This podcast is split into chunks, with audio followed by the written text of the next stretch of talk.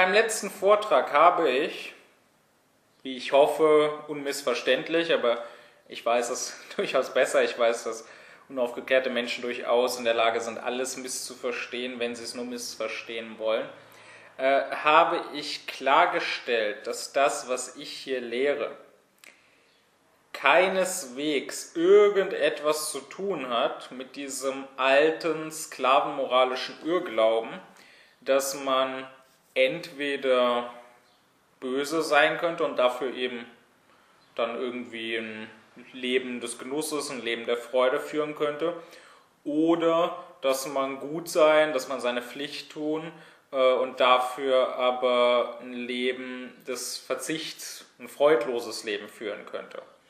Sondern ich habe klargestellt, im Gegenteil, dass es darum geht, dass beides, ja, das Gute tun, das Rechte tun, das Vernünftige tun, statt mich irgendeinem niederen Trieb hinzugeben, und aber ein seliges Leben, äh, dass beides keineswegs ein Widerspruch ist. Im Gegenteil. Was ich auch im letzten Vortrag gesucht habe klarzustellen, das ist, dass wenn ich von Überindividualität rede, wenn ich davon rede, sich über sein kleines empirisches Ich mit all den ihm anhängenden Zufälligkeiten zu erheben, dass es dann nicht darum geht, sich die eigene Persönlichkeit oder was auch immer aufzugeben, und sich selbst zu verleugnen, sondern dass die Persönlichkeit durchaus ihren Platz hat, dass auch die sozusagen ihr Recht zu leben hat. Äh, nur ist das eben dieser Platz, den sie hat oder sollte eben sein, äh, nicht der Platz an der Spitze, nicht die Führungsrolle, sondern sie sollte höherem, sie sollte der Vernunft dienen. Das habe ich klargestellt im letzten Vortrag. Dennoch bin ich sicher, dass es genug Leute geben wird, die sagen werden, äh, nö, äh, das, also dieses Erheben über mein niederes Ich, das will ich nicht, das hieße doch äh, mich aufgeben und das hieße doch unglücklich werden. Und deshalb möchte ich noch ein vorerst letztes Mal äh, hierauf zu sprechen kommen und möchte noch einmal ganz deutlich klarstellen, nein, äh, seine Egozentrik aufgeben. Das heißt gerade nicht unglücklich werden, sondern im Gegenteil, das Unglück auf der Welt kommt ja gerade aus dieser Egozentrik. Also erstmal das, was wir vielleicht anderen antun. Ja, da ist das relativ offensichtlich.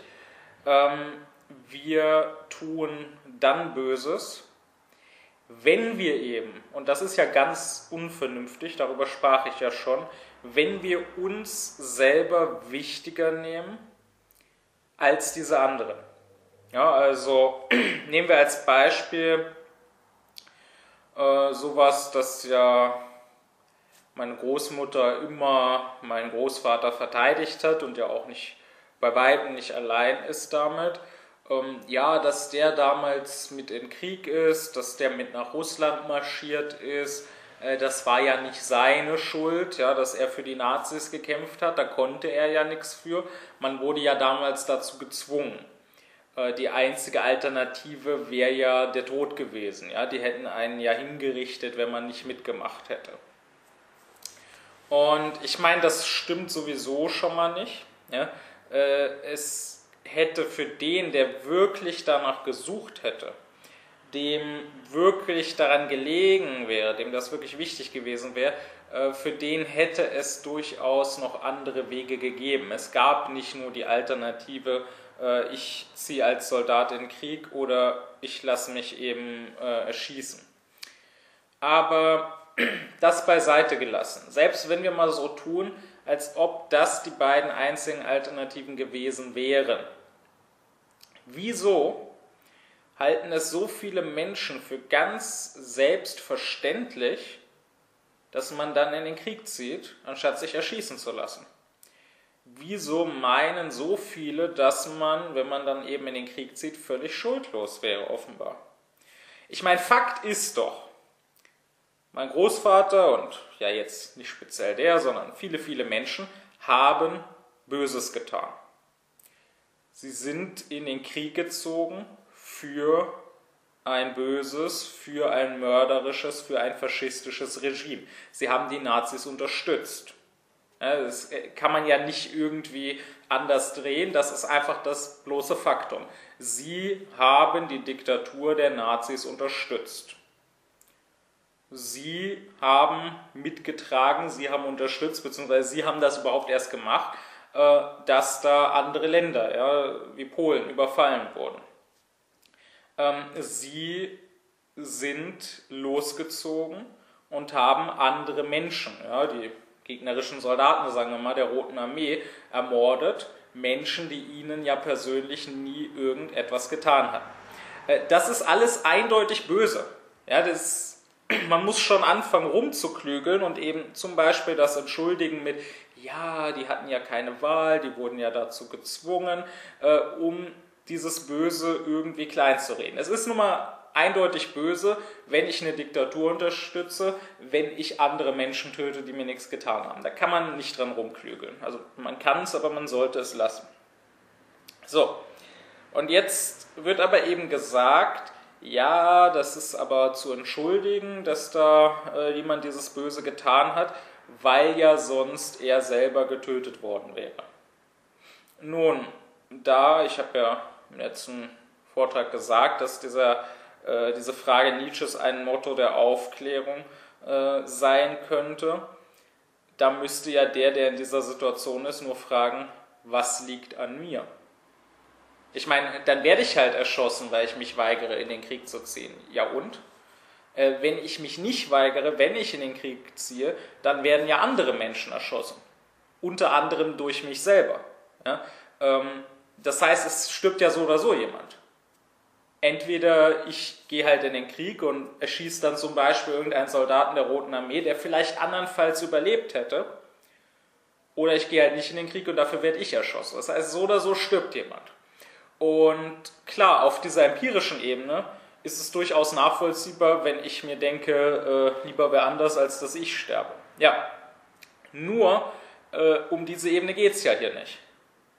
Ja, das ist ja dann nicht aufgeklärt sondern es geht hier um die Ebene der Vernunft. Und von der Vernunft her gefragt, wieso sollte mehr daran gelegen sein, dass gerade ich lebe, als dass zum Beispiel dieser rote Armeesoldat lebt, den ich sonst erschossen hätte.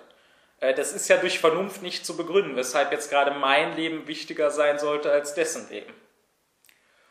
Und das ist genau der Punkt. Wenn ich wirklich vernünftig sein will, dann frage ich, was liegt an mir dann kümmere ich mich nur um die Sache und nicht um mich. Klar, ich kann mich auch stattdessen um mich kümmern. Ich kann auch sagen, es geht vor allem um meinen persönlichen Vorteil, also in dem Fall erstmal ganz grundlegend darum, äh, lebe ich oder sterbe ich. Nur das genau ist ja dann das Böse. Ja, gar nicht mal äh, irgendeine Tat, gut oder böse, das hat äh, nichts mit dem zu tun, was wir tun, sondern das hat was mit unserer Haltung zu tun. Die Taten fließen ja dann einfach notwendig aus dieser Haltung. Und die Haltung, dass ich sage, nicht das Gute, nicht das Vernünftige ist mir wichtig, sondern ich, mein kleines liebes Selbst, ist für mich das Wichtigste. Das ist ja genau die böse Haltung.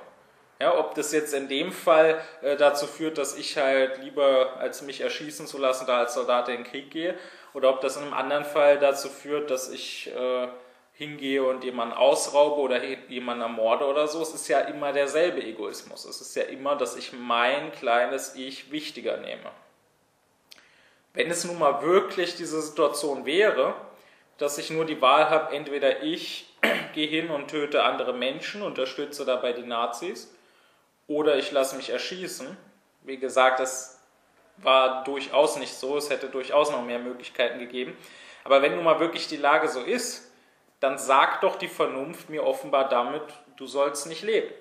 Wenn ich mein Leben nur erhalten kann, indem ich ein Verbrechen begehe, wenn ich mein Leben nur erhalten kann, indem ich anderes Leben nehme, dann ist das der ganz klare Ausspruch der Vernunft, dein Leben soll hier enden. Das ist dann halt so. Auch wenn ich weiß, dass das viele ablehnen werden und dass vielen das zu rigoros ist. Das können sie aber nur tun, wenn sie eben nicht vernünftig sind, äh, sondern wenn sie sich halt von ihren Trieben bestimmen lassen. Können sie machen, gut, aber dann sollen sie nicht so tun, als ob ihnen irgendwas an Aufklärung gelegen wäre. Äh, daran selbst zu denken, anstatt eben äh, Sklave dieser äußeren Impulse zu sein. Nun, oder ein zweites Beispiel, ja, was etwas harmloser daherkommt, wo es nicht gleich um Leben und Tod geht. Äh, ich habe ja schon in meinem letzten Vortrag ähm, von der Schule gesprochen, wo ich für eine Aufklärungs-AG unterrichtet habe und äh, von dem dortigen stellvertretenden Schulleiter, ähm, der ja auch äh, das persönliche Ich und wie wir jetzt sehen werden, nicht nur bei sich, sondern auch bei anderen Menschen äh, zu wichtig nimmt und zu wenig auf die Sache schaut. Und es war ja so an jener Schule, dass äh, ich gefeuert wurde, dass meine AG abgeschafft wurde, dass die Schüler äh, zwangsweise einer anderen, ja sogar gegenteiligen, nicht einer Aufklärungs-, sondern einer Verfinsterungs-AG äh, zugewiesen wurden. Ähm, nachdem ich Kritik an Giffey, damals noch Bürgermeisterin in Neukölln, geübt hatte und äh, nachdem diese meine Kritik an die Schule weitergeleitet hatte. Ja, die Schulleiterin war ja dann hoch empört und hat mich da unter äh, Beleidigungen rausgeschmissen. Und ähm, ihr Stellvertreter hat das mitgetragen. Und äh, noch lange später, ja, noch Jahre später, wenn es da Kritik gab von Schülern bzw. von ehemaligen Schülern, äh, hat er das verteidigt als notwendig und ganz richtig und ganz nachvollziehbar und so weiter. Und eine Sache, mit der er das äh, verteidigt hat und sicherlich auch heute noch verteidigen würde, ist, dass er gesagt hat, ja, äh, die Schulleiterin war ja ganz neu an der Schule und überhaupt als Schulleiterin. Das heißt, sie war noch in ihrer zweijährigen Probephase.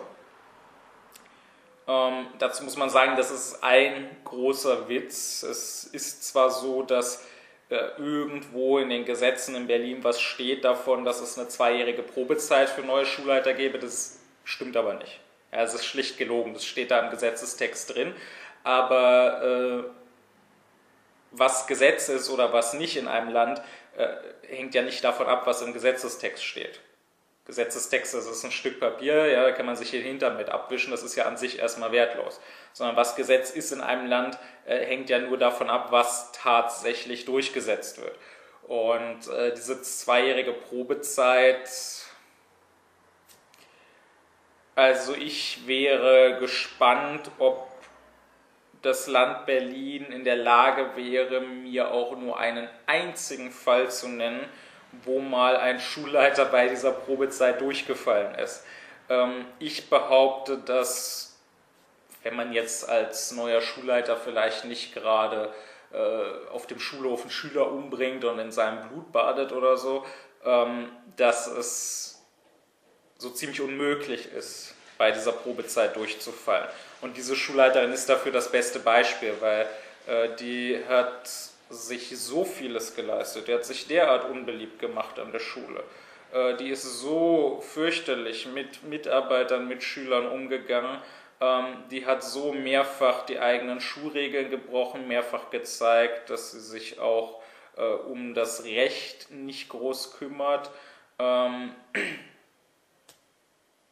da gab es mehrere Beschwerden an höherer Stelle gegen die.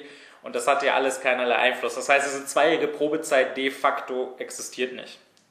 Trotzdem ähm, meint dieser Stellvertreter, äh, um da meinen damaligen Auswurf zu verteidigen, ähm, ja, die war ja in der Probezeit und äh, da muss, das muss man verstehen. Ja, die hätte da ja ganz leicht durchfallen können. Äh, Wenn es da irgendwie Ärger mit der Bürgermeisterin gegeben hätte, die Schule muss ja äh, mit der gut stehen, weil andernfalls hätte da ein äh, Anruf, ein Brief hätte da genügt und äh, die Schulleiterin wäre ihren Job wieder losgeworden. Ob das so stimmt, ja, kann man in Frage stellen. Wenn es stimmt, dann ist es ein Skandal, weil die Bezirksbürgermeisterin da überhaupt nichts zu melden haben sollte. Ja, die Schule ist nicht Sache des Bezirks, sondern ist Sache des Landes. Das heißt, wenn das stimmt, wenn ein Bezirksbürgermeister mit einem Anruf dafür sorgen kann, dass ein neuer Schulleiter äh, bei der Probezeit durchfällt, ja, weil vielleicht der Schulleiter irgendwas gemacht hat, was dem Bürgermeister nicht passt, äh, dann herrscht da ein ziemlicher Filz, der ausgeräumt werden müsste. Aber auch das schien den Stellvertreter, ja, der sich für einen sehr anständigen Menschen und großen Demokraten hält, nicht so zu kümmern. Aber sagen wir mal, es stimmt. Sagen wir, äh, ein Anruf Giffey's hätte genügt und diese Schulleiterin äh, wäre ihre Stelle los gewesen. Ja und? Wenn die Schulleiterin aufgeklärter Mensch wäre, äh, würde sie doch fragen, was liegt an mir? Ich meine, irgendwer muss halt Schulleiter sein. Irgendwer wird es auch sein. Wenn sie die Stelle verlieren sollte, dann werden die irgendwen anders dahinsetzen. Ähm, es ist doch erstmal von der Vernunft her gleichgültig, ob jetzt gerade ich Schulleiter bin oder ob es wer anders ist. Was die Vernunft will, ist doch, dass diese Schule gut geleitet wird. Und es ist doch kein Selbstzweck, dass gerade ich Schulleiter bin. Oder sollte zumindest nicht sein. Ja? Äh, klar kann es Leute geben, ähm, denen es vor allem wichtig ist, dass sie Schulleiter sind. Ja, warum auch immer. Ob man jetzt das höhere Gehalt will, das ein Schulleiter gegenüber einem Lehrer kriegt, ob man jetzt irgendwie einfach diese Stellung haben will, ja, irgendwie angesehen sein will, sich wichtig fühlen will äh, ob man gerne Macht haben will, gerne Leute rumkommandiert. Also da kann es ja viele verschiedene Möglichkeiten geben, ähm, warum jemand will, dass gerade er Schulleiter ist. Nur offensichtlich äh, ist das ja alles dann nicht aufgeklärt und offensichtlich ist das ja alles dann nicht sittlich. Ähm, wenn wir jetzt aber von einem vernünftigen Menschen ausgehen, der würde sicher sagen, was liegt an mir? Es ist ja nicht wichtig, dass gerade ich ausgerechnet Schulleiter bin sondern wenn ich das werden will, dann höchstens, weil ich da wirklich was Gutes erreichen will, weil ich die Schule gestalten will, weil ich meine, dass ich vielleicht eher äh, als andere in der Lage bin, die vernünftig zu leiten. Wenn jetzt aber was passiert, was dazu führt, dass ich nur entweder ähm, etwas Unsittliches tun kann, der Schule schaden kann, ja, was ja passiert, wenn der wichtigste Unterricht, der an dieser Schule je stattfand, gestrichen wird. Oder aber, äh, dass ich meinen Posten verliere, dann sage ich mir doch, was liegt an mir. Dann ist es halt so, dann hat die Vernunft halt ihren Ausspruch getan, du sollst hier nicht länger Schulleiter sein. Es ist doch nicht so, dass ich um jeden Preis äh, Schulleiter bleiben soll, wenn das dann heißt, dass ich dadurch der Schule schaden muss. Aber genau das äh, behauptet der Stellvertreter, also spricht es nicht so deutlich aus, aber behauptet es, äh, wann immer er irgendwie mit Kritik konfrontiert wird und wann immer es irgendwie daran geht, ähm, das, was dort damals geschehen ist, zu rechtfertigen. Und er behauptet das mit der größten Selbstverständlichkeit. Ja, der, der sagt das ja nicht mal jetzt äh, im Sinne von jemandem, ähm, der irgendwie resigniert, ja, der sagt, das ist nicht gut, das sollte eigentlich nicht so sein, dass die Schulleiterin äh, mehr an ihrem Posten interessiert ist, als daran, dass hier das Rechte geschieht. Aber es ist halt nun mal so, so ist die Welt. Das ist ja nicht mal das, sondern der trägt das vor, als ob das ganz selbstverständlich wäre, dass ein Mensch, äh, wenn er irgendwie gefährdet ist auf seinem Posten, ja, wenn die Gefahr besteht, dass er diesen Posten verliert, ähm, dass ein Mensch in dem Fall alles tun wird, um diesen Posten zu behalten.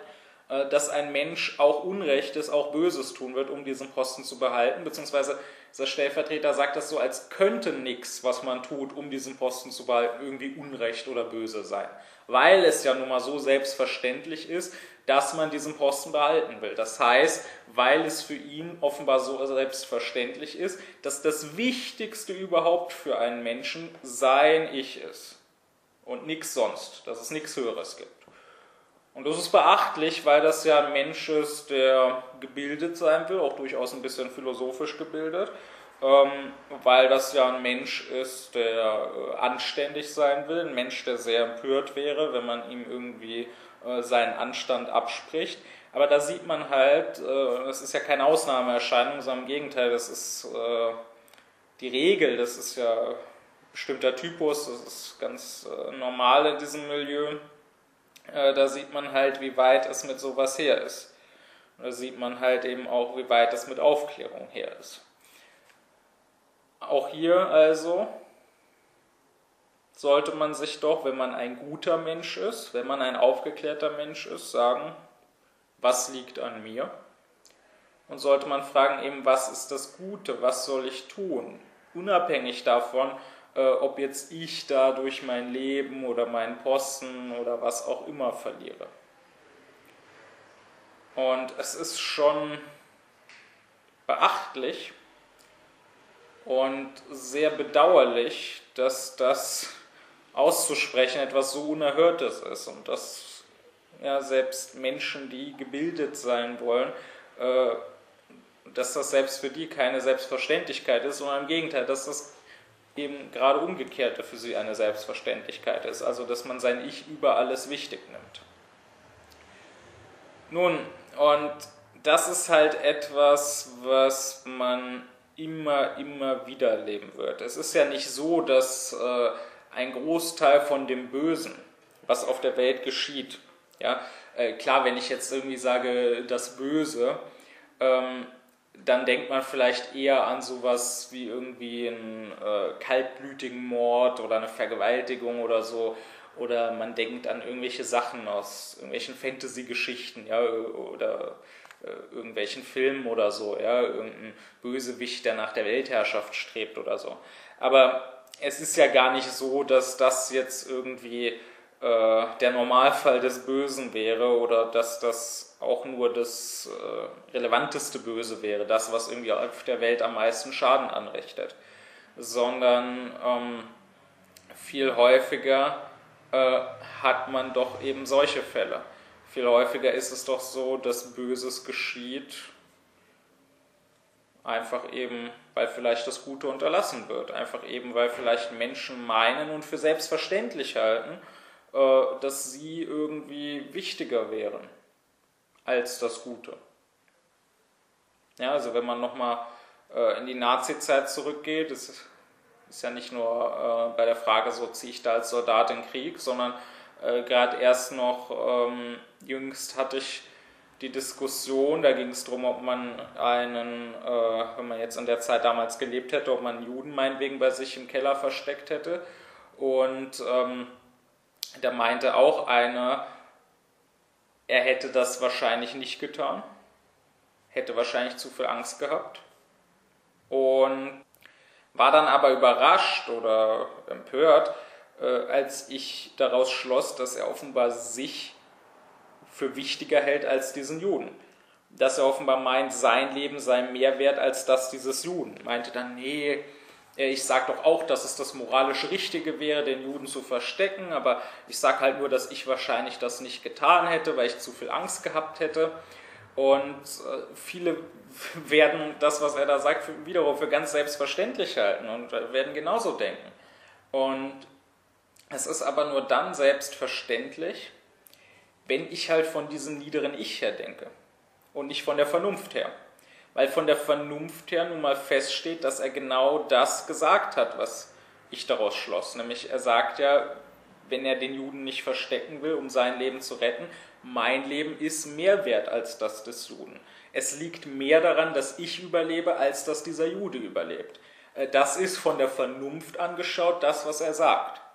Klar will er das nicht so gesagt haben. Klar sagt er, ich habe ja nur Angst. Aber wenn du wirklich beides für gleichwertig hältst, wieso hast du dann mehr Angst um dich als um den Juden? Du kannst ja nur um dich mehr Angst haben, wenn du halt dich irgendwie für wichtiger, für wertvoller nimmst.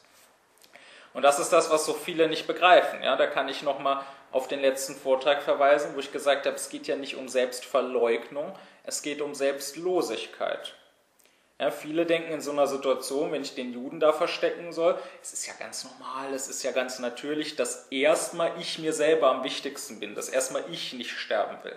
Und ich muss ja mich schon irgendwie verleugnen. Ich muss ja meine Todesangst irgendwie beiseite drängen und überwinden, um das Richtige zu tun, um diesen Juden dann zu verstecken. Das muss ich aber nur, solange ich noch eben ganz niederes Ich bin.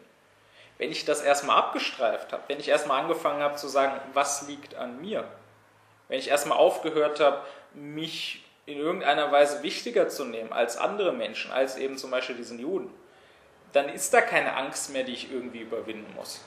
Weil dann eben das Höchste für mich nicht ich selber bin und dass ich überlebe, sondern das Höchste ist dann das Gute. Ja, dann muss ich ja keine Angst mehr haben, dass ich sterbe, sondern höchstens Angst, dass das Gute nicht getan wird. Das heißt, dann müsste ich umgekehrt, wenn schon mich überwinden, wenn ich den Juden nicht verstecken wollte, wenn ich entscheiden wollte, nee, ich rette lieber meine eigene Haut. Das würde mich dann Überwindung kosten. Und das ist aber genau das, was so viele nicht begreifen, weil es ihnen so selbstverständlich ist, äh, ganz auf dieser niederen Ebene hängen geblieben zu sein und sich nie zu was Höherem erhoben zu haben, weil so viele auch meinen, das gehe gar nicht. Ja? Und äh, wer was anderes behauptet, der würde sich nur was einreden oder so. Ähm, ja gut, mit denen ist nicht zu diskutieren. Ja? Man weiß halt, dass das geht, wenn man es selber gemacht hat.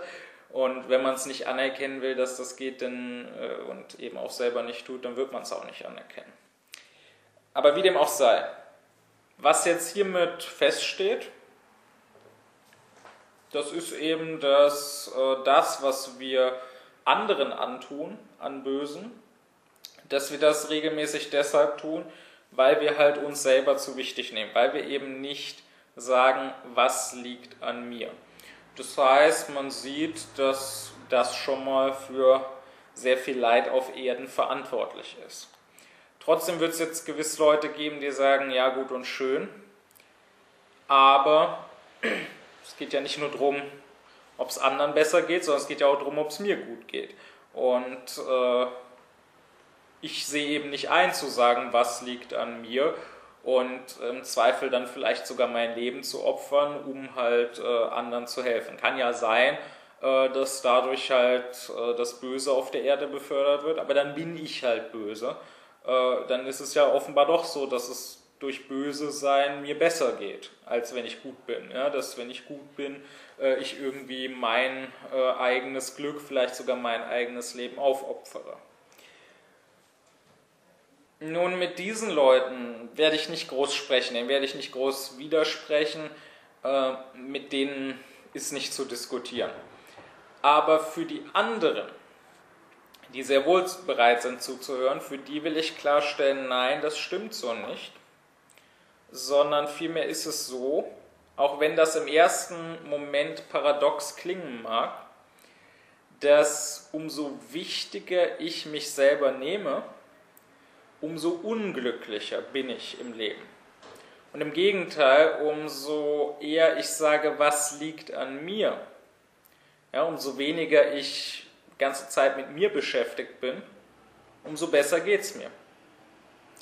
Und wenn man sich mal anschaut, was Menschen alles so unglücklich macht, ja, äh, weshalb es Menschen schlecht geht im Leben, dann wird man feststellen, das ist immer wieder, weil sie sich selber zu wichtig nehmen. Ja, also es geht los, um noch ein bisschen bei der Moral zu bleiben, ähm, dass ich ja mir Vorwürfe machen kann, wenn ich meine, irgendwas falsch gemacht zu haben, ja, wenn ich meine, irgendwas Böses gemacht zu haben, ja, dann äh, kann ich irgendwie Reue empfinden ja, wenn ich halt später dann einsehe, dass das nicht gut war, was ich, das was ich da gemacht habe. Ja, also höre ich meinetwegen, dass jemand sagt, ja, ich habe äh, früher in der Schule, habe ich wen gemobbt, ja, zusammen mit anderen und äh, der hat am Ende Selbstmord begangen und jetzt mache ich mir große Vorwürfe. Ja, jetzt äh, fühle ich mich ganz doll schuldig, noch Jahre später. Und die Frage ist doch aber, wieso geht es mir jetzt damit schlecht? Weil ich mir so wichtig bin. Ich meine, es ist ja nun mal so, dass äh, unzählige, ja, viele, viele tausend Menschen auf der Erde gemobbt werden. Und äh, es sind auch nicht wenige Menschen, äh, die vielleicht deswegen am Ende Selbstmord begehen. Das ist doch das Schlimme, dass sowas passiert. Und das soll halt nicht passieren.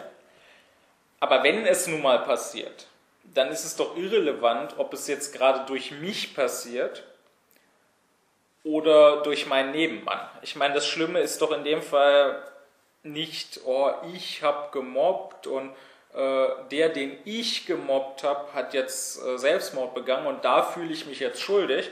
Vielleicht gab es in der Nachbarklasse einen, der wurde von anderen gemobbt und hat auch Selbstmord begangen. Aber das finde ich nicht ganz so schlimm. Ja, da fühle ich mich nicht schuldig, weil ich ja nicht beteiligt war. Das ist ja nicht vernünftig. Sondern die Vernunft will ja überhaupt, äh, dass halt da niemand gemobbt wird. Und äh, was ich da gemacht habe, ist ja nur insofern relevant, als ich nun mal das, was ich mache, eher bestimmen kann, als was andere machen. Ich kann zwar auch versuchen, auf andere einzuwirken, aber äh, wirklich in der Hand habe ich halt mich. Das heißt, klar, das sollte ich schon äh, machen, dass ich erkenne, ich habe da äh, was Böses getan und dass ich mir sage, künftig will ich das nicht mehr tun, künftig will ich niemanden mehr mobben, beziehungsweise künftig will ich mich sogar aktiv fürs Gute einsetzen. Ja? Künftig will ich äh, meinetwegen jemanden in Schutz nehmen, der gemobbt wird. Klar, das sollte ich machen. Insofern ist es schon relevant, dass ich das war, weil es ja äh, Sache meine, meiner Freiheit ist, was ich tue und was ich nicht tue. Aber mir jetzt speziell da Vorwürfe zu machen, äh, für das, was gerade ich ausgelöst habe, während mir vielleicht das, was irgendwo auf der Welt andere Menschen auslösen, äh, während mich das nicht so beschäftigt, daran ist nichts vernünftig. Im Gegenteil, äh, das zeigt vielmehr, dass ich hier gerade noch nicht wirklich sittlich geworden bin. Ja, ich habe vielleicht erkannt, ja, das war nicht gut, dass ich den damals gemobbt habe, aber echte Sittlichkeit, das ist ja gerade diese Selbstlosigkeit. Echte Sittlichkeit, das hieße gerade, dass es mir ganz um die Sache geht, dass es mir ganz um das Gute geht. Also meinetwegen, dass ich mich jetzt äh, gegen Mobbing, dass ich mich jetzt für Achtung stark mache. Das kann ich ja jetzt tun. Aber wenn ich jetzt nur damit beschäftigt bin, die ganze Zeit das zu bereuen, die ganze Zeit mich schuldig zu fühlen, dann ist mir ja wichtiger als die Sache, wichtiger als der Mensch, der sich da umgebracht hat, wichtiger als andere, die das vielleicht künftig noch machen werden, die ich vielleicht retten könnte, wichtiger bin ich mir ja selber. Dann scheint mir das Allerwichtigste nicht, ob das Gute oder ob das Böse geschieht, sondern ob ich daran beteiligt bin. Ja, das Böse kann ruhig geschehen auf der Welt, Hauptsache ich bin nicht dafür verantwortlich. Hauptsache an meinen Händen klebt kein Blut. Und das ist ja, wenn man darüber nachdenkt, ist das ja dieses sich schuldig fühlen, ist das extrem selbstgerecht.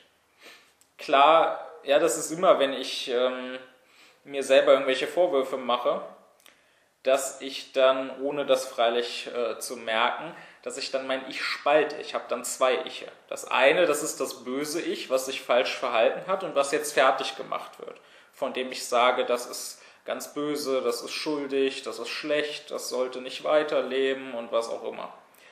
Das andere, das ist aber ein sehr, sehr gutes Ich. Das andere ist nämlich genau das, was das erste verurteilt. Das bin ja auch ich. Und indem ich das mache, zeige ich ja, was für ein großartiger Kerl ich bin. Denn ich muss ja ein ganz, ganz äh, guter, moralischer Mensch sein, wenn ich mich jetzt so verurteile, wenn ich mich jetzt so schuldig fühle, wenn ich jetzt derart sage, ich bin schlecht, ja, ich sollte nicht hier sein nach dem, was ich getan habe. Und äh, das ist was, was viele, so sehr sie auch gleichzeitig eben leiden daran, wie sie sich fertig machen, was viele sehr genießen. Ja? Das ist was, äh, woran viele sich weiden. Äh, eben daran, äh, ja, dieses alte christianische, diese Selbstgeißelung. Ja? Äh, einerseits klar, bin ich ganz wertlos, einerseits bin ich ein armer Sünder, äh, einerseits habe ich Gottes Gnade gar nicht verdient, sondern gehöre in die Hölle. Aber andererseits, was bin ich nicht für ein großartiger, für ein heiliger Mensch, weil ich ja im Gegensatz zu anderen meine Sündhaftigkeit erkenne und weil ich mich ja dafür bestrafe. Und wer derart sich selber wichtiger ist, ja, wem derart viel an seiner Selbstgerechtigkeit gelegen ist, anstatt dass er sich um das Gute kümmert, ist kein sittlicher Mensch. Für den Sittlichen spielt Reue nicht so eine Rolle. Ja, also wenn ich jetzt zurückblicke und erkenne, ich habe äh, früher mal dieser oder dies oder jenes Böse getan, ähm, ja gut, das nimmt mich jetzt nicht groß stärker mit, als wenn ich erkenne, wer anders hat früher dies und jenes Böse getan. Äh, ich anerkenne, dass das verkehrt war und sage mir halt, künftig will ich es besser tun. Aber wieso jetzt, weil gerade diese Sache ich getan habe, während andere genauso böse oder noch bösere Sachen andere getan haben, wieso ich jetzt gerade für diese Sache mich jetzt äh, schlecht fühlen sollte, mich schuldig fühlen sollte, das ist ja nicht vernünftig. Also, ja, sowas, sich schuldig fühlen, ja, reuig sein, diese schlechten Gefühle schon mal hat der Unaufgeklärte nicht. Genauso ein weiteres ja, ist ja, dass äh, sehr oft Menschen, die sich selber zu wichtig nehmen, äh, die sind schnell gekränkt. Ja? Äh, das habe ich ja schon im letzten Video angesprochen. Ja? Ist ja genau dieser stellvertretende Schulleiter, wo jede noch so kleine Kritik ja, äh, gleich eine persönliche Beleidigung ist. Wo wenn einer von, weiß ich nicht, 100 Schülern bei der Abiturszeugnisverleihung ihm die Hand nicht gibt, ja, ähm, das irgendwie ganz furchtbar ist, wo dann dieser stellvertretende äh, Schulleiter sagt, das ist schlimmer, als wenn du mir auf offener Straße ins Gesicht geschlagen hättest. Es ist ja so im Alltag, dass ständig irgendwas vielleicht passiert, äh, was mir nicht passt, wo ich vielleicht meine, dass ich nicht die Anerkennung kriege, die mir zusteht oder äh, wo andere mir irgendwie in die Quere kommen. Ja. Kann ja sein, dass mir beim Einkaufen jemand aus Versehen auf den Fuß tritt. Äh, kann ja sein, dass wenn ich in der U-Bahn bin und aussteigen will, da einer vor der Tür steht und die Tür blockiert und mich nicht bemerkt und seine Stöpsel im Ohr hat. Ja. Ähm, oder halt, es kann sowas sein, dass ich irgendwie in einer Position bin bei der Arbeit, ja, oder als Lehrer oder Eltern oder so, dass ich Kollegen habe oder ich habe halt Leute unter mir, wie irgendwelche Schüler oder Kinder oder irgendwelche Mitarbeiter, die ich unter mir habe, ähm, dass ich da meine, da wird irgendwie nicht richtig anerkannt, was ich hier mache, ja, was ich mir für eine Mühe gebe, wie gut ich es meine oder so. Und ähm, dass ich dann ständig irgendwie äh, beleidigt bin. Ja? Und das kann ja eben bei Dingen passieren, ähm, die überhaupt nichts mit mir persönlich zu tun haben. Ja? Also, ähm, sagen wir mal, ich bin jetzt irgendwo eingeladen als Gast und da wird irgendwie für mich gekocht und da wird was gekocht, was ich nicht mag. Da ist es ja so, in unserer Welt gilt das als unhöflich, wenn ich da jetzt den Mund aufmache. Ja? Ähm, ich soll ja eher noch irgendwie was essen, was mir nicht schmeckt. Das heißt, eher soll ich mir starke ungute Gefühle verursachen, als dem Gastgeber schwache ungute Gefühle zu verursachen. Beziehungsweise es müssten ja nicht mal diese schwachen sein. Denn äh, es kann ja sein, dass das, was mir da vorgesetzt wird, dass das an sich wunderbar gekocht ist. Ja? Äh, der Gastgeber kann ja äh, der großartigste Koch überhaupt sein und kann ja dieses Gericht wunderbar zubereitet haben. Nur es kann ja sein, dass dieses Gericht als solches mir eben nicht schmeckt. Ja? Dass das vielleicht irgendwelche Zutaten enthält, die ich nun mal partout nicht leiden kann dann ist es ja nicht so, dass jetzt er, der das gekocht hat, ähm, da jetzt irgendwie angegriffen wird. Das ist ja jetzt kein Angriff auf seine Kochkünste. Ich sage ja nicht, eigentlich ist das äh, mein Leibgericht, aber du hast das so beschissen gekocht, dass es mir nicht schmeckt. Sondern ich sage ja vielleicht, äh, du, du hast das, denke ich, wunderbar hingekriegt. Wenn ich dieses Gericht äh, mögen würde, wenn ich es überhaupt jemals essen würde, dann von dir. Aber es ist nun mal so, dass dieses Gericht mir nicht schmeckt. Das hat ja dann nichts mit dieser Person zu tun. Ja, es wäre ja dann so, dass jeder, der dieses Gericht gekocht hätte, äh, von mir das hätte zu äh, hören bekommen, dass mir das nun mal nicht schmeckt. Es ist ja das Gericht und nicht der Koch. Und trotzdem gäbe es Menschen, die das irgendwie persönlich nehmen würden. Ja, ich ähm, kenne das ja von meiner Oma. Äh, die hat es ja über Jahre, hat sie das ja sehr schwer verwunden, dass ich äh, ihr Essen nicht gegessen habe. Ja? Hat sich da ja beschwert, dass ich mein eigenes Essen äh, aus Berlin mitbringe. Äh, ja gut, ich meine, ich bin nun mal äh, immer wählerisch gewesen beim Essen und ich habe halt nun mal diese Gerichte, die sie gekocht hat, äh, nicht gemocht. Ja? Wenn ihr sehr viel dran gelegen hätte, dass ich jetzt gerade was von ihr gekochtes esse, dann hätte sie ja auf mich zukommen. Dann hätte sie ja mal fragen können, was isst du denn gern? Nächstes Mal koche ich dann das. Ähm, auf der anderen Seite habe ich mich ja aber auch nie beschwert. Ja. Ich bin ja niemand, der meint, es müssen jetzt irgendwie alle dasselbe essen oder es muss, wenn ich da bin, muss sie für mich das Richtige kochen. Ich hatte ja nie ein Problem damit, ähm, dass sie halt ihrs gegessen hat und ich habe halt meins gegessen. Aber eben sie hat da ein Problem mit gehabt und hat das äh, durchaus immer auch persönlich genommen. Und sowas gibt es eben ganz viel. Ja? Sowas äh, erlebt so ziemlich jeder Mensch tagtäglich, egal wer er ist, egal was er macht, egal mit wem er zu tun hat. Ich habe immer tausend Anlässe, wo ich beleidigt sein könnte, wenn ich wollte. Beziehungsweise wenn ich eben mich zu wichtig nehmen würde. Wenn ich aber hingegen durchs Leben gehe und mir sage, was liegt an mir? Ja? Es geht ja nicht darum, dass jetzt, ob jetzt gerade ich irgendwie angegriffen bin. Ja? Äh, also es geht nicht darum, oh, der will mein Essen nicht essen, sondern äh, der will halt dieses Gericht nicht. Mir liegt jetzt nicht an mir, ja, ich will nicht hören, oh, deine Kochkünste sind so toll oder so. Äh, sondern mir liegt an meinem Gast, dass es dem hier gut geht. Ich will gern was kochen, was dem schmeckt.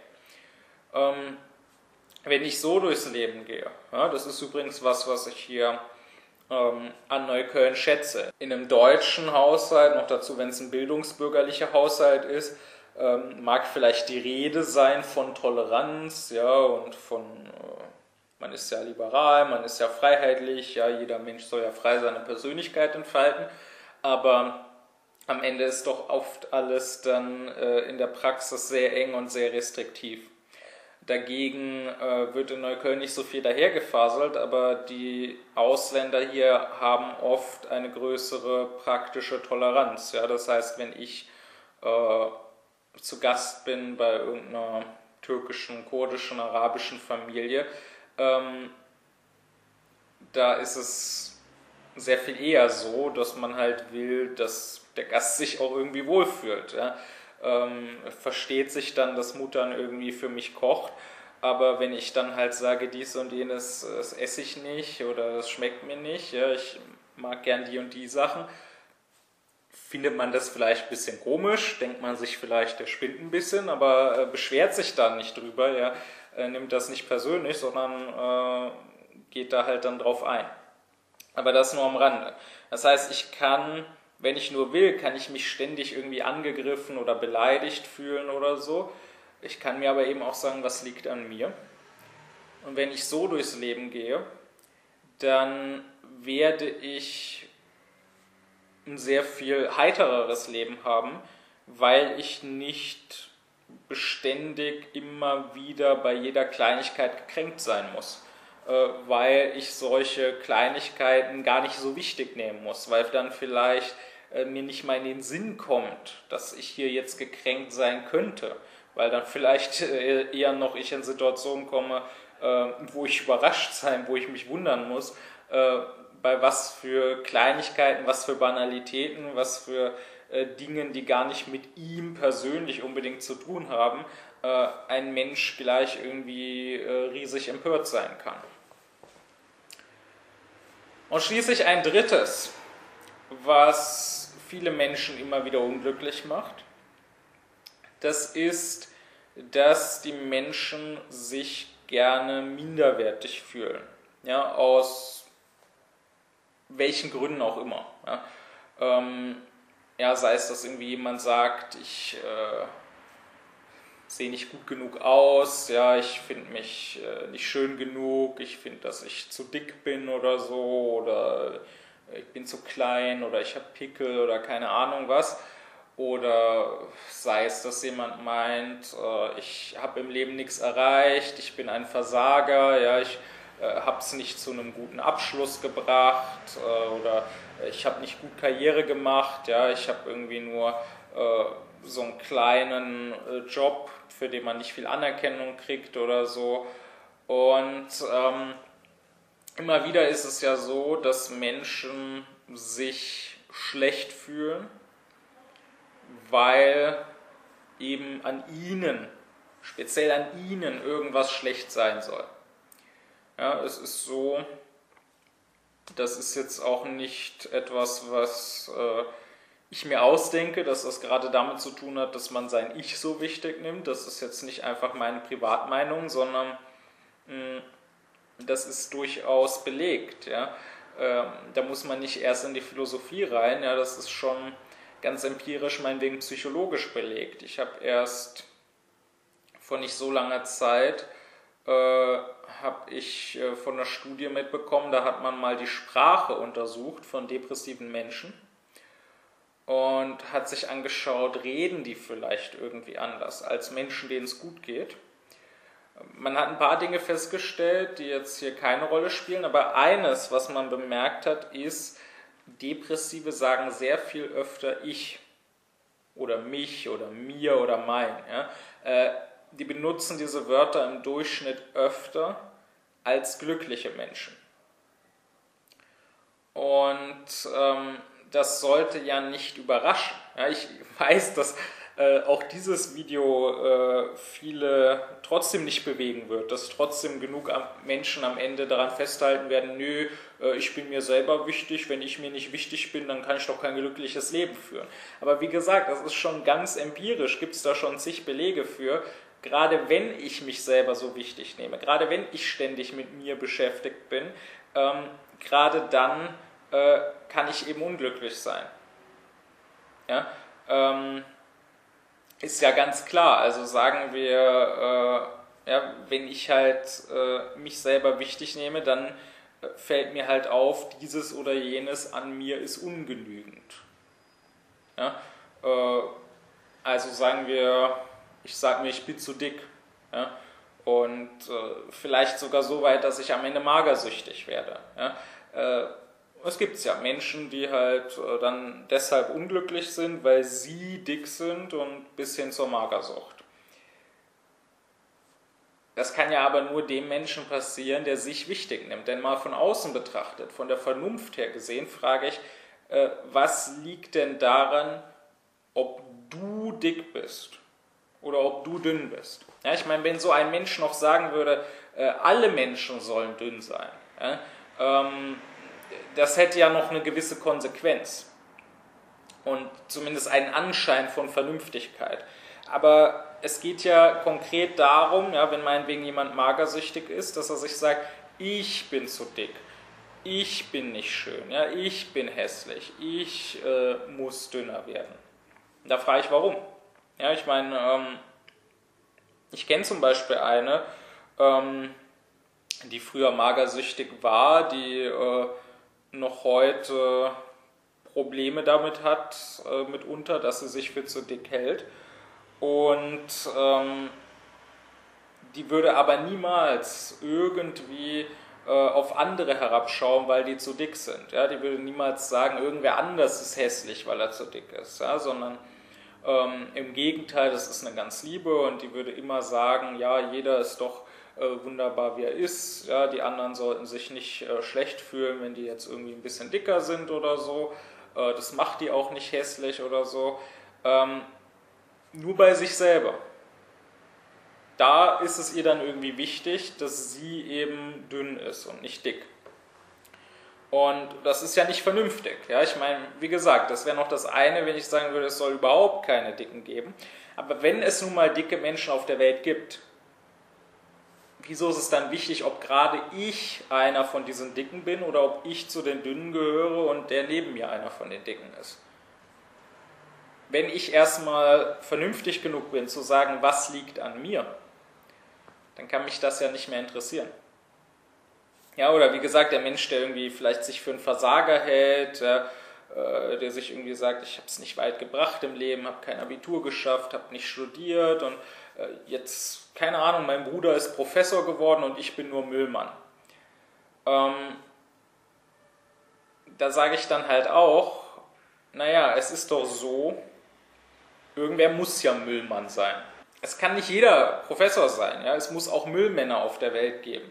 Ja, ich würde sogar behaupten, dass im Zweifel die Welt vielleicht eher ohne Professoren als ohne Müllmänner auskommt. Ja, ich ähm, sehe auch nichts Ehrenrüchiges daran, Müllmann zu sein. Ja, ist ein ehrenwerter Beruf.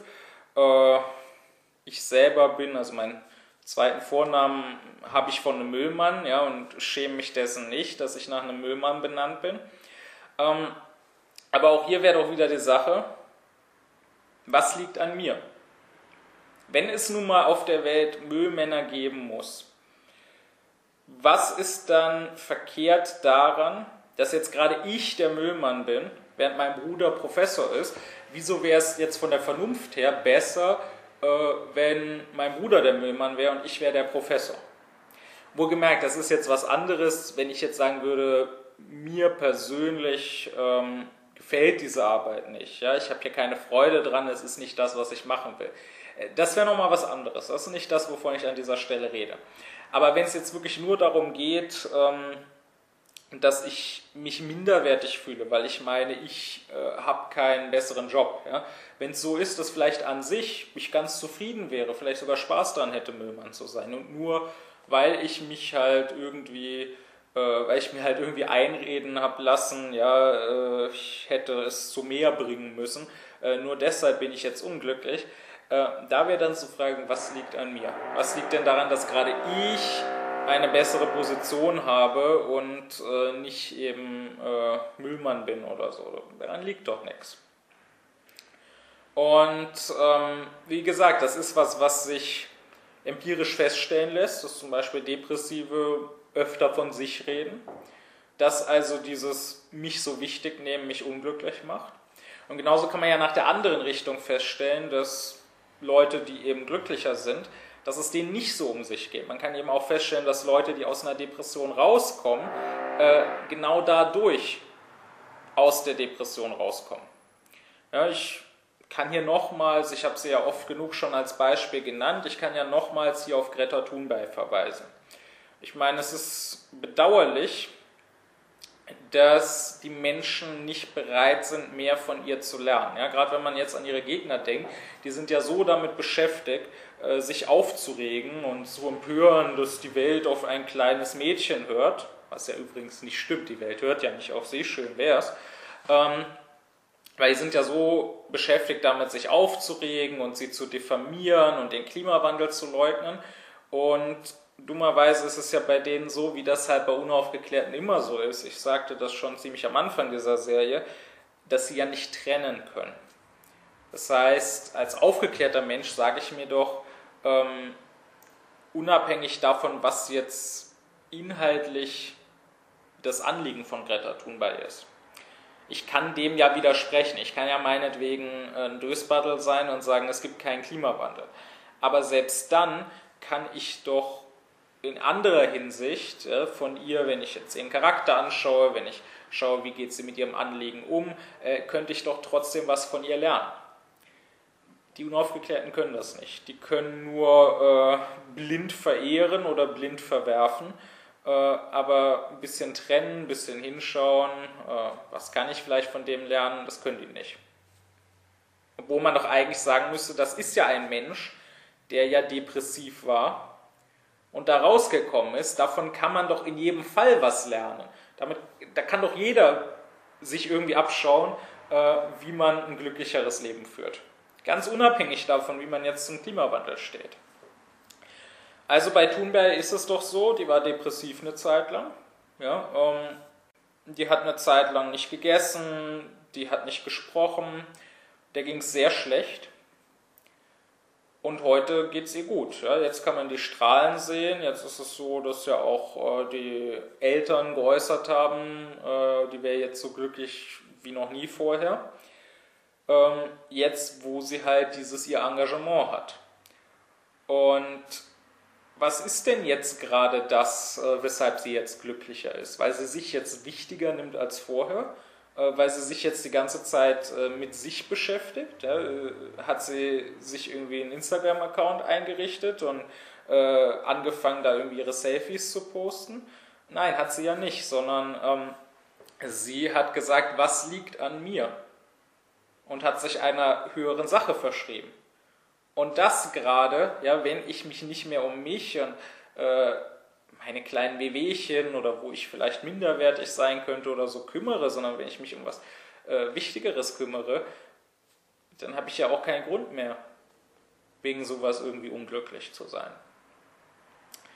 Ähm, so wie die Dinge jetzt stehen, ist es so, dass wohl so ziemlich jeder Mensch in irgendeiner Form unglücklich, in irgendeiner Form unzufrieden ist mit seinem Leben, weil irgendetwas an ihm selber ihm nicht passt. Äh, in verschiedenen Graden. Ja, das reicht nicht immer gleich bis zur Depression. Äh, es gibt natürlich auch genug, Bing geht es schon ganz in Ordnung, aber auch die haben eben ihre Sachen, mit denen die dann unzufrieden sind. Aber es gibt wohl nur sehr wenige, die das überhaupt niemals haben. Ja, es ist so in unserer Welt und wird auch als ganz selbstverständlich genommen, ähm, dass eben die meisten Menschen irgendwie äh, in irgendeiner Form sich ungenügend fühlen, ja, mit irgendwas nicht zufrieden sind, ja, damit wie sie aussehen oder äh, was sie für eine Stellung haben im Leben oder keine Ahnung was. Und in der Regel ist es so, dass es da äh, zwei mögliche äh, Wege gibt, äh, damit umzugehen, das zu lösen, ja, die bei uns verfolgt werden. Das eine ist Selbstoptimierung. Ja, das heißt, wenn ich mich in irgendeiner Form minderwertig fühle, dann arbeite ich daran, äh, das eben besser zu machen. Ja, also sagen wir jemand, äh, der sich zu dick fühlt, äh, kann freilich daran arbeiten, dünner zu werden. Ähm, dieser Weg funktioniert aber nicht so recht. Erstens mal ist es ja so, ähm, es kann sein, dass ich es einfach nicht schaffe. Also zum Beispiel, ich versuche abzunehmen, aber es wird nicht recht. Und äh, dann bin ich vielleicht am Ende noch unglücklicher, fühle mich noch mehr als Versager. Dann kann es sein, selbst wenn ich das am Ende schaffe, ich bin jedenfalls auf dem Weg dahin nicht glücklich. Ja, das ist ein Problem ähm, der Unaufgeklärtheit, wo ich dann später auch nochmal gesondert drüber sprechen will. Sie ist nicht gegenwärtig, sondern zum Beispiel ja, ist äh, lieber verliert sie sich irgendwo in der Zukunft. Ja? Das heißt, die Menschen neigen dazu, die Gegenwart für die Zukunft aufzuopfern. Ja? ich bin jetzt unglücklich, ich mache mich jetzt kaputt in der Hoffnung, dass es zukünftig mal besser wird. Also jetzt fühle ich mich unwohl, weil ich ja so dick bin. Ich arbeite jetzt aber daran abzunehmen, weil ich dann, wenn ich dünn bin, äh, glücklich sein kann. Selbst wenn ich glücklich werden sollte mit dem Dünnsein zukünftig mal, würde ich doch sagen, ich möchte mich in jeder Lebenssituation glücklich fühlen ich möchte nicht erst äh, auf das Glück warten, ja, dass das später mal kommt, sondern ich möchte jetzt schon so leben, äh, dass ich glücklich sein kann. Also freilich habe auch ich meine Ziele, ja, ich äh, meinetwegen, ich will ein Buch rausbringen, aber äh, ich gehe ja da nicht so heran, dass ich erst glücklich sein kann, wenn dann das Buch draußen ist, sondern ich gehe das ja so an, dass es mir schon jetzt, ja, bei jedem Schritt äh, dieses Weges gut geht.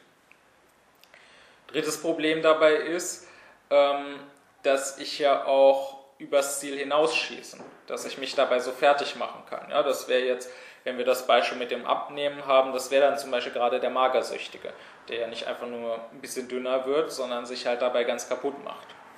Ein viertes Problem ist, äh, selbst wenn ich am Ende mein Ziel erreiche, also zum Beispiel ich habe jetzt abgenommen, äh, dann werde ich immer feststellen, beziehungsweise ich werde vielleicht nicht bewusst feststellen, wenn ich ein unaufgeklärter Mensch bin, äh, die sind oft recht lernresistent, ja, die machen oft keine Erfahrungen. Denen passieren zwar Dinge, aber sie machen dabei keine Erfahrungen. Deswegen ist das auch so blödsinnig, wenn die dann äh, daherreden, sie hätten Lebenserfahrung, weil sie ein gewisses Alter haben. Ähm, ich werde es vielleicht nicht bewusst merken, aber es wird so kommen, dass ich zwar mein Ziel erreicht habe, aber trotzdem irgendwie nicht glücklich bin, sondern dann finde ich vielleicht was Neues. Ja? Dann bin ich zwar nicht mehr unglücklich, weil ich zu dick bin, aber äh, dann wird mir irgendwas anderes auffallen an mir, was irgendwie ungenügend ist. Und dann bin ich wieder am Ende unglücklich, weil ich mich ja immer von sowas Äußerem abhängig gemacht habe. Das Problem bei diesem ganzen ersten Lösungsweg, dieser Selbstoptimierung, ja, das ist ja eine große Sache heutzutage. Ja, da gibt es ja ganz viel zu, kann man ja auch hier auf YouTube ganz viele Videos zur Hilfe finden. Es gibt da ganz viele Ratgeber, ganz viele Coaching-Angebote. Ja, Selbstoptimierung ist eine große Sache bei uns. Ähm, das Problem aber ist, hier erhebe ich mich nicht über mein niederes Ich, sondern dieses niedere Ich bleibt ja derjenige, der den Ton angibt. Nämlich dieses niedere Ich bestimmt ja hier die Ziele, auf die hin ich mich selbst optimiere. Es ist ja keine wirkliche in die Tiefe gehende, ernsthaft selbstkritische Arbeit an mir selber, wobei ich auch mein Ich mal in Frage stelle, wobei ich auch dessen Ziele mal in Frage stelle, wobei ich auch mal frage, ja, ist das überhaupt was, was ich erstreben sollte, meinetwegen abzunehmen oder so?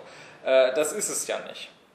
Äh, so weit geht das ja nicht. Echte Arbeit an uns selbst scheuen wir sehr oft. Ja? Der Unaufgeklärte ist immer faul, auch darauf werde ich noch zu sprechen kommen. Ähm, echte Arbeit an uns selbst hieße ja gerade uns aufklären, hieße ja gerade uns auf eine höhere Bewusstseinsebene erheben. Und das, was wir an Selbstoptimierung praktizieren, ja, das heißt meistens nur, ich bleibe auf meiner Bewusstseinsebene, auf der ich gerade bin. Ich tue alles dafür, um gerade dort zu bleiben und nicht weiser zu werden. Äh, und jetzt versuche ich halt das, was ich auf dieser Ebene nun mal für äh, lächerliche Ziele haben mag, das versuche ich jetzt irgendwie zu erreichen. Das heißt, das ist der eine Weg, wie wir damit umgehen, wenn wir uns ungenügend fühlen. Und das zweite ist, dass wir uns versuchen einfach einzureden, es wäre schon alles in Ordnung so. Ja, das ist etwas, was äh, sehr viel heute praktiziert wird. Ja, das entspricht der Ideologie unserer Zeit. Das ist, äh, es wird schon in irgendwelchen Kinderserien den Kindern äh, mitgegeben, aber da gibt es dann ja auch äh, sehr viel zu. Ja, meinetwegen im Internet, dann auf irgendwelchen Tumblr-Blogs gibt es ja ganz viele äh, die dann irgendwie sagen, ja, ich bin depressiv und ich bin magersüchtig und so weiter, aber ich versuche zu lernen, mich selbst zu lieben, ja, und äh, ich gebe euch anderen, die in der gleichen Situation sind, ja, gebe ich auch ganz viel Liebe mit und ganz viel Support und äh, lernt bitte euch selbst zu lieben, macht euch nicht kaputt, ja, da ähm, gibt es ja äh, dann auch große Kreise, gibt es ja Gruppen, die versuchen sich gegenseitig zu unterstützen und äh, das ist ja das, was ganz stark unserer heutigen Ideologie entspricht, ja, äh, die ja, da haben wir auch wieder diese unaufgeklärte äh, Trägheit, ähm, die ja was dagegen hat, dass man in irgendeiner Form an sich arbeitet, dass man irgendwie besser wird, die ja was gegen den bloßen Gedanken hat, dass es besser und schlechter gibt unter Menschen, sondern unsere heutige Ideologie beharrt ja darauf, alle sind gleich, alle sind gleich gut, gleich wertvoll, genau so wie sie sind. Ja, sie sind nicht gleich in dem Sinne, dass sie die gleichen Anlagen haben, dass sie sich auf die gleiche Ebene zu dem gleichen Wert erheben können, sondern sie sind von vornherein schon gleich und äh, da ist nichts mehr zu machen.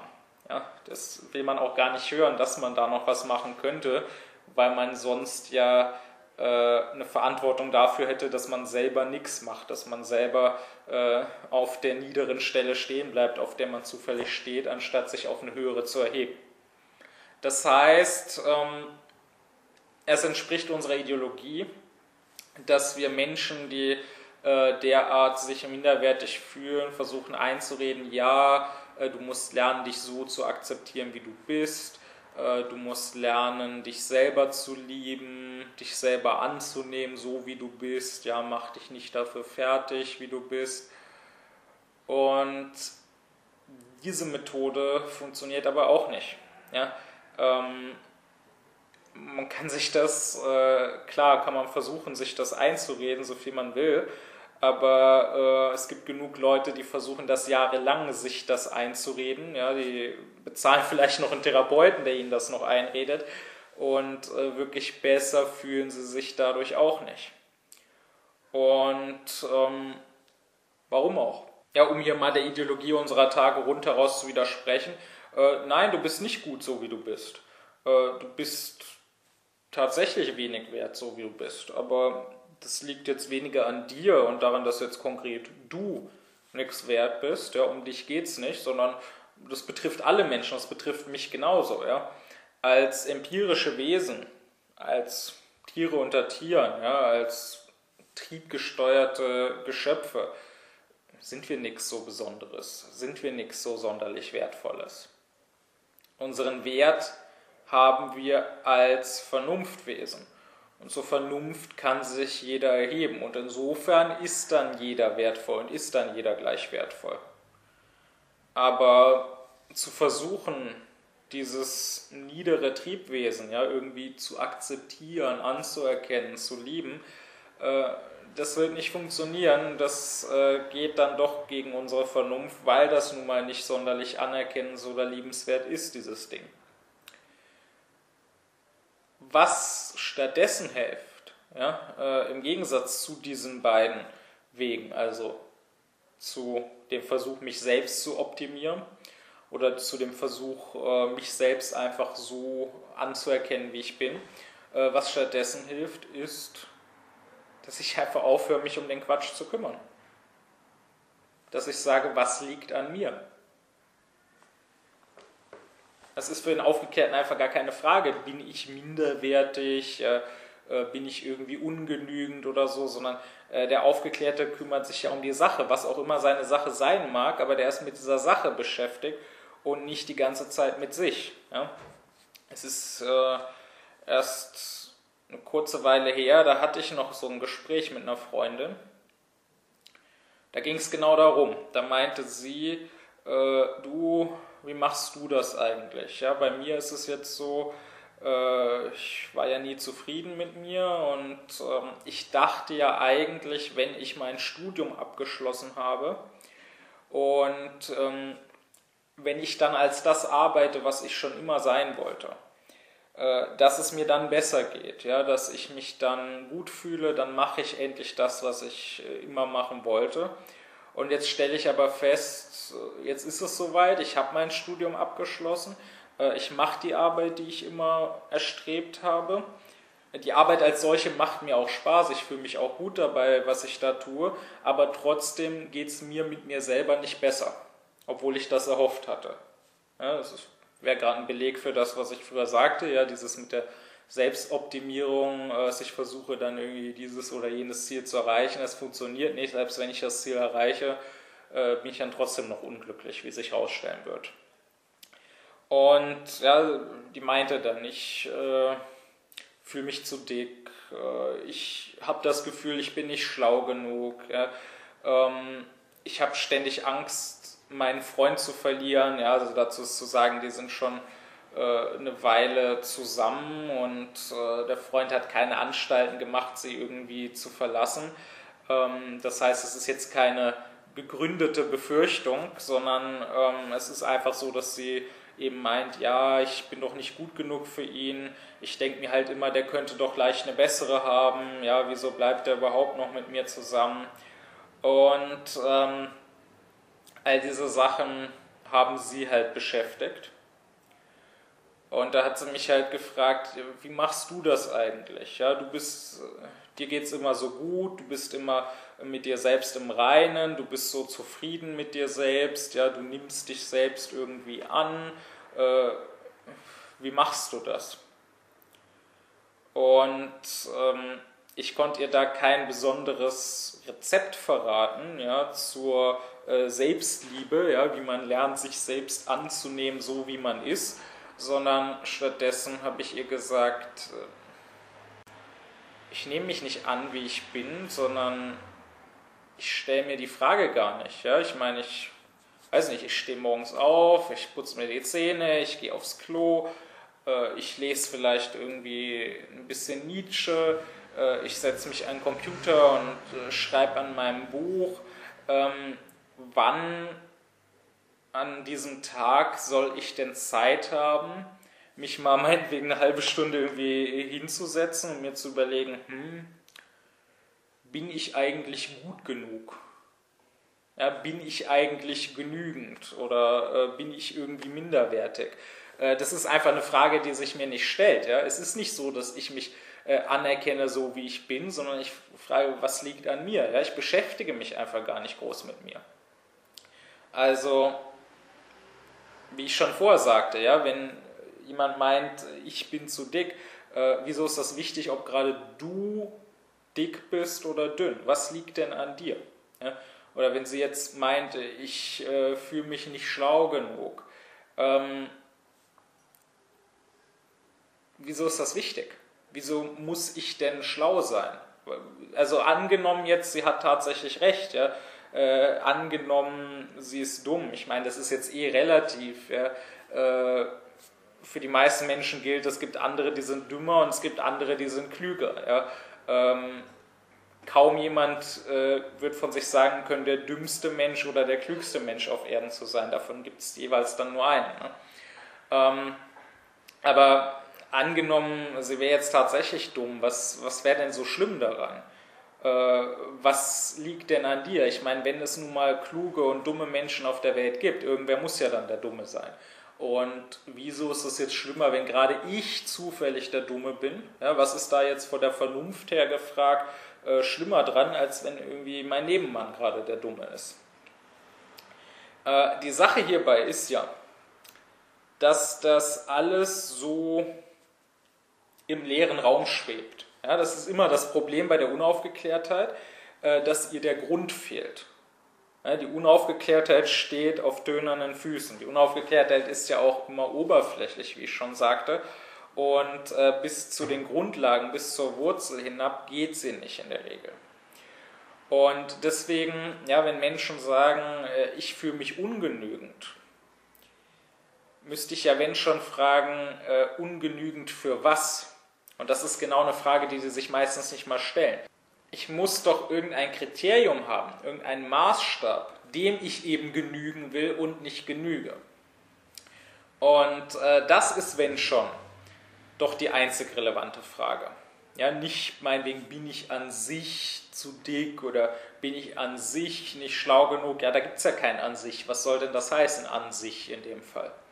Sondern, äh, wenn schon, müsste ich ja fragen, für was? Ja, für was ähm, bin ich denn ungenügend? Und ähm, da wäre es ja so, also ich meine schon in der Schule habe ich das ja erlebt, dass es Leute gibt, ähm, denen wichtig ist, meinetwegen irgendwie Klassenbester zu sein oder so. Ähm, das war mir nie sonderlich wichtig. Ja, ich, ich meine, ich war das in der Regel, ja gut, aber falls jetzt dann doch mal irgendwie wer anders eine bessere Note bekam, ähm, gehörte ich nicht zu den Leuten, die deswegen eine Krise bekamen. Ja, ich meine, schön für den anderen.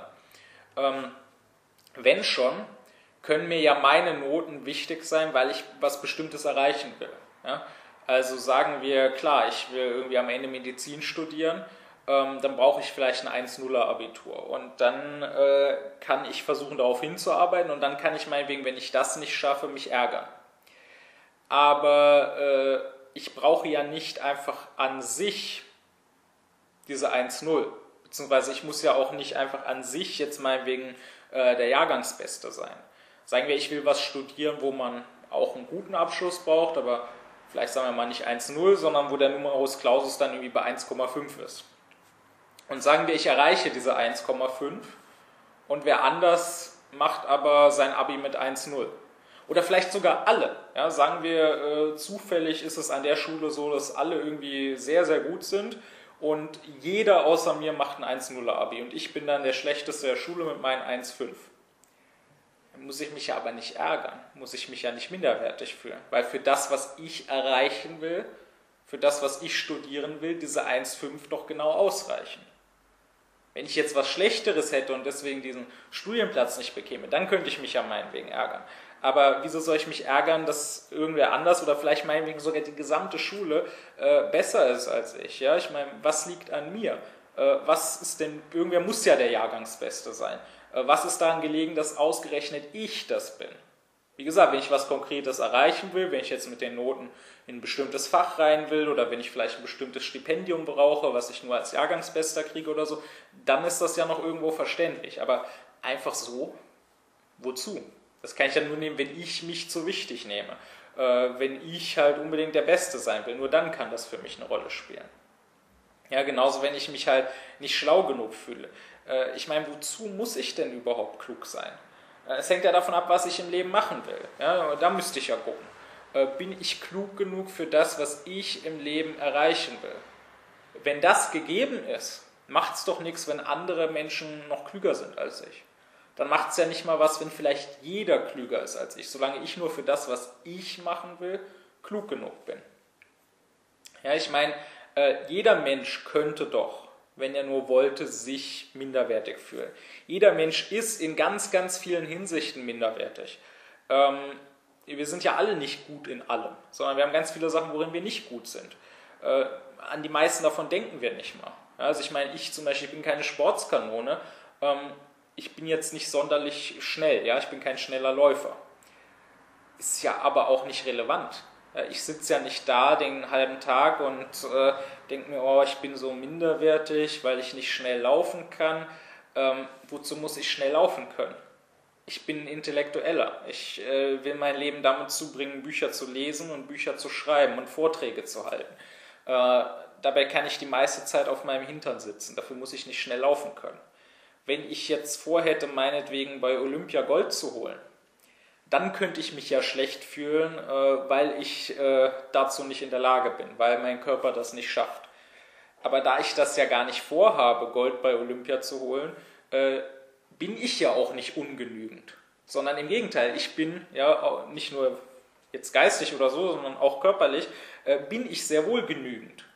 Weil ja das, dem ich genügen will, äh, nicht irgendwie die Anforderungen da bei der Olympiade sind, sondern ich will ja meinem Lebensweg, dem Weg eines Intellektuellen genügen und dafür bin ich genügend. Ja?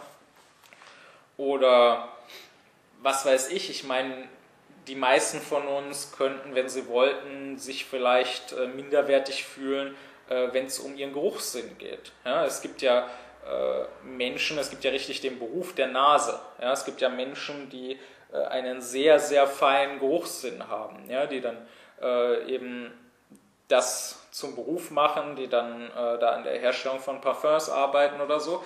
Und die meisten von uns könnten das nicht. Ja? Die meisten von uns haben nicht diesen feinen Geruchssinn.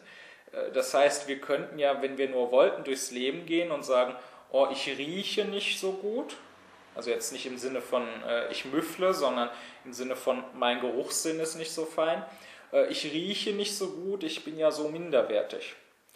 Nur wahrscheinlich kommen die meisten von uns nicht mal auf den Gedanken, ja, dass ihnen da irgendwie was fehlt, auf den Gedanken, sich da irgendwie minderwertig zu fühlen. Weil jetzt im Gegenteil, im Gegensatz zu, äh, wie sehe ich aus, ja, was habe ich für eine Figur oder im Gegensatz zu, was habe ich für eine gesellschaftliche Stellung, ja, was habe ich für einen Job, ähm, Geruchssinn nichts ist, wo uns äh, groß eingeredet wird, dass das wichtig wäre, dass wir äh, da irgendwie minderwertig wären, wenn uns was fehlt. Aber wenn wir nur wollten, könnten wir uns freilich deswegen minderwertig fühlen. Andere gibt es, ja, diese Nasen, die das besser können als die meisten von uns. Das heißt, ähm, es ist ja gar nicht wichtig, dass ich jetzt in allem der Beste bin, weil zufällig ich ich bin und deswegen will, dass ich es besser kann als andere.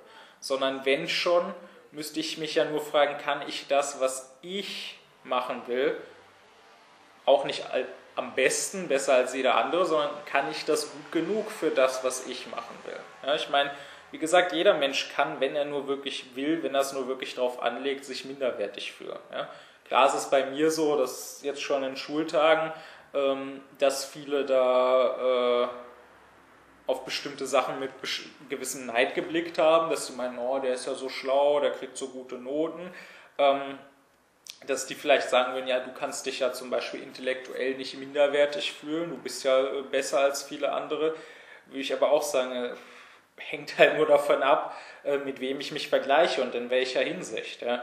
Klar, wenn ich jetzt bei mir in der Schulklasse saß, da konnte ich mich jetzt vielleicht intellektuell nicht so minderwertig fühlen, aber wenn ich jetzt seit den halben Tag lang irgendwie Kant lese oder Fichte oder Nietzsche oder so, ähm, ist schon wieder was anderes. Ja? Also es ist durchaus so, dass ich meinetwegen nicht den spekulativen Geist eines Kant oder eines Fichte habe. Muss ich aber auch nicht. Ja? Ähm, ich könnte mich da auch minderwertig fühlen. Ich könnte sagen, ja, ich bin jetzt vielleicht besser als irgendwelche äh, Schwätzer im philosophologischen Seminar, aber ich bin, äh, ich könnte nicht die Kritik der reinen Vernunft so schreiben, wie Kant das konnte. Ich bin ja als Philosoph minderwertig. Ähm, also schaue ich mich nicht an, sondern äh, ich schaue das ja so an, ob ich die Kritik der reinen Vernunft schreiben könnte oder nicht, ist irrelevant. Die ist schon geschrieben. Es ist gar nicht meine Aufgabe, die nochmal zu schreiben. Ich habe als Philosoph meine Aufgabe. Ich soll nicht äh, die Vernunftwissenschaft grundlegen wie Kant. Ja, ich soll auch nicht äh, die Vernunftwissenschaft vollenden wie Fichte, sondern ich bin als Philosoph Vernunftkünstler. Meine Aufgabe ist die Anwendung. Meine Aufgabe ist, das zu den Menschen runterzubringen. Und da frage ich, wenn schon, äh, kann ich das? Und wenn ich es nicht kann, dann arbeite ich halt daran, darin besser zu werden. Aber mich jetzt irgendwie an sich minderwertig fühlen oder jetzt irgendwie fragen, ob ich bestimmte Dinge kann, auf die es gar nicht ankommt, die zu tun gar nicht meine Aufgabe ist, ähm, mache ich nicht. Ja? Und das ist das, was ich, wie gesagt, auch äh, meiner Freundin da geantwortet habe. Ja? Es ist nicht so, dass ich mich jetzt irgendwie ähm, toll finde, weil ich nun mal so toll bin, ja? oder weil ich gelernt habe, mich irgendwie toll zu finden oder so, sondern äh, es ist einfach so, dass ich mir die Frage nicht groß stelle, bin ich toll, bin ich nicht toll, sondern ich mache halt mein Ding. Ich habe meine Aufgaben im Leben, ja, ich habe Sachen, die mir wichtig sind, an denen ich arbeiten will, für die ich mich einsetzen will und darum kümmere ich mich. Und wenn schon frage ich, kann ich diese Sachen wirklich äh, gut erreichen und wenn nicht, dann was fehlt mir dazu, kann ich mir das erarbeiten. Aber dazu jetzt konkret zu fragen, bin ich gut genug für was auch immer, ja, für was wird dann gar nicht gesagt. Ähm, dazu habe ich gar nicht die Zeit, sondern da sage ich dann, was liegt an mir, was liegt daran, ob gerade ich gut bin oder nicht. Also auch in diesem Falle ist es so, dass man sieht, der Mensch, der sich selber zu wichtig nimmt, äh, dem wird es entsprechend schlecht gehen. Denn der wird immer irgendwas finden, wo er eben minderwertig ist. Ja, das, äh, so großartig ist keiner, ähm, so vollkommen und unfehlbar, dass er da nichts finden kann, wenn er es nur drauf anlegt. Und hingegen der Mensch, der sagt, was liegt an mir, der sich gar nicht so drum kümmert, ob jetzt er gerade irgendwie so gut aussieht oder so klug ist oder äh, so eine gute Stellung hat oder so anerkannt ist oder was auch immer, ähm, dem wird es doch deutlich besser gehen im Leben. Also, was mir hier zu betonen wichtig war, ja, wie ich schon sagte, äh, die, die nun mal partout festhalten wollen an ihrem äh, niederen Ich, die werden durch Worte nicht einfach zu bewegen sein, aber ähm, die werden dann halt auch garantiert ein unglückliches Leben führen. Und jeder kann ja mal so weit auf sich reflektieren, dass er versucht zu schauen, äh, erstens, wie glücklich oder unglücklich bin ich. Und zweitens, äh, da wo ich gerade glücklich bin, steht da mein Ich so im Zentrum? Oder ist es da nicht eher so, dass ich gerade nicht besonders mit meinem Ich beschäftigt bin und gar nicht groß drüber nachdenke, was ist denn mit mir? Und andererseits da, wo ich gerade unglücklich bin, ähm, steht da vielleicht mein Ich im Zentrum? Ist es da vielleicht so, dass ich gerade deshalb unglücklich bin, äh, weil ich eben mein Ich so besonders wichtig nehme? Also was mir hier wichtig war zu betonen, auch wenn es äh, die Egozentriker sich kaum sagen lassen werden, ähm, zu sehr auf dieser niederen Ebene des empirischen Ich stehen bleiben, dem zu sehr verhaftet sein, äh, das ist gerade das, was für das Leid auf der Welt sorgt. Das sorgt dafür, dass ich einerseits Böses tue, dass ich einerseits anderen schade, weil mir mein Ich wichtiger ist, als das Gute zu tun. Es führt aber andererseits gerade auch dazu, dass ich mir selber schade, dass ich mich selber unglücklich mache, dass ich zum Beispiel meine schlechten Taten bereuen muss, bloß weil es zufällig meine und nicht die von wem anders sind. Dass ich zum Beispiel irgendwelche äh, Dinge, die mir widerfahren oder wie mit mir umgegangen wird oder so, dass ich da ständig gekränkt sein muss, nur weil es zufällig mich trifft und nicht irgendwen anders. Oder dass ich halt eben äh, mich ständig minderwertig fühlen muss, dass ich äh, ständig meinen muss, ich wäre irgendwie nicht gut genug, äh, weil ich eben nur mit mir und damit, ob ich gut genug bin, beschäftigt bin, statt mit der Sache. Wenn ein Mensch dagegen sich sagt, wie ich sie am letzten Vortrag angeraten habe, was liegt an mir, wenn er sowohl in seinem Umgang mit anderen als auch mit sich selber nach diesem Motto lebt und sich nicht so sehr um sich kümmert, sondern um die jeweilige Sache, um die es in der Situation geht, dann wird er wahrscheinlich mehr Gutes tun, um sich her mehr Freude verbreiten und dann wird er wahrscheinlich vor allem auch selber ein sehr viel freudigeres Leben haben. Weil es nun mal auch, wenn das wie gesagt paradox klingen mag, so ist, dass wir sowohl den anderen Menschen als auch uns selber am ehesten nutzen, wenn wir deren kleine Ich und unser kleines Ich nicht so sehr beachten und nicht so sehr danach fragen, was nutzt dem, sondern wenn wir einfach das Gute tun.